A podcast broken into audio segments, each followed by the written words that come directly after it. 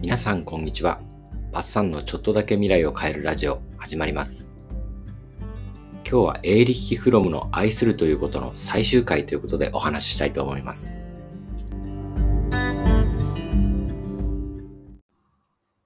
この本の言う愛は、どうやら男女間だけの話ではないことはうっすら感じてもらえていると思います。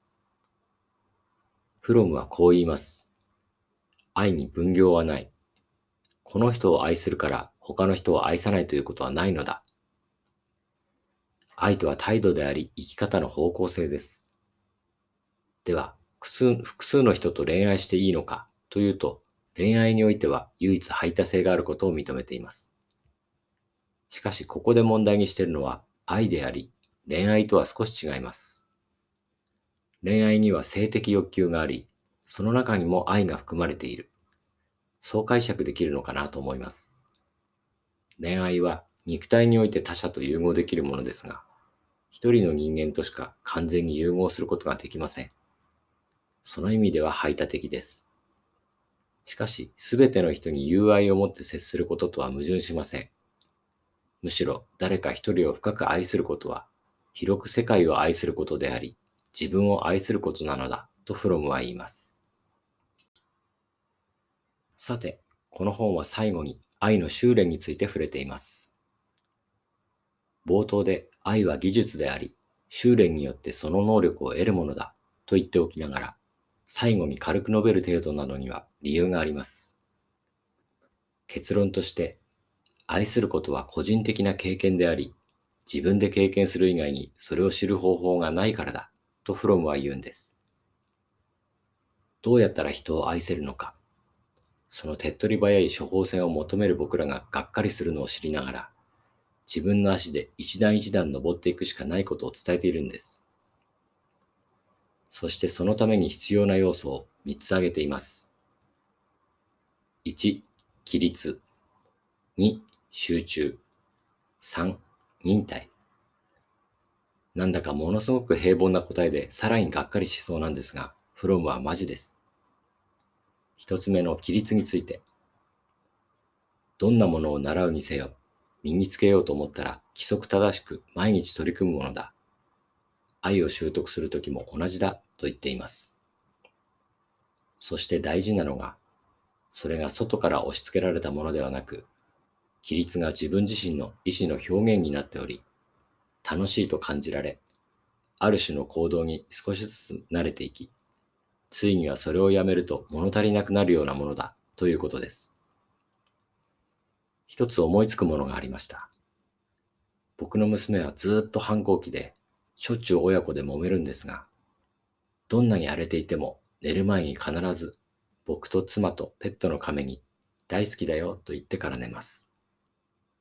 これは僕らがそうしてみたらと勧めたのではなく、いつからか自分の意思で始めました。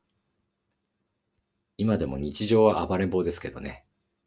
でも言わないと気持ち悪いみたいで、言い忘れると一度起きてきて言ってから寝ます。これはいい行いと言えそうです。次の集中について。現代人は集中ができません。この本は1956年の本ですが、今も全く一緒。というかスマホの普及でよりひどくなってますよね。集中しないと相手の話をちゃんと聞けず理解できません。集中力は必須の力だとフロムは強調しています。これはぎくりとします。僕は特に話をじっくり聞くのが下手みたいです。フロムは20分の瞑想を進めています。瞑想は最近また注目されてますよね。20分と言わないまでも5分でも心を落ち着かせ何も考えず呼吸に集中するんだそうです。そして自分の存在を感じるのだと言います。それによって集中力が格段に上がるのだそうです。集中力を持ってする会話なら、さっき食べたパンの味の話題でも意味があり、反対に集中力を伴わない会話なら、政治や宗教の話をしてもくだらない上等句に終わる。集中して日々を送ってみてほしい。すべてが違って見えてくるはずだ、とフロムは言います。なんだか瞑想に興味が湧いてきました。最後に忍耐。言うまでもなく、これらの修練には忍耐がいります。愛するということについてのヒントをこの本は教えてくれます。しかし、実際に人を愛するためには、人間的にある程度成熟していなければなりません。毎日少しずつ自分から愛するということを手探りで体験していきましょう。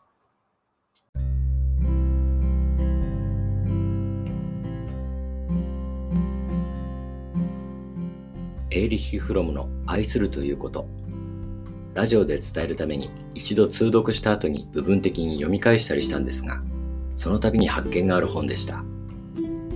とてもうまく説明できたとは思えないんですが、読んだ後では世界が変わって見えます。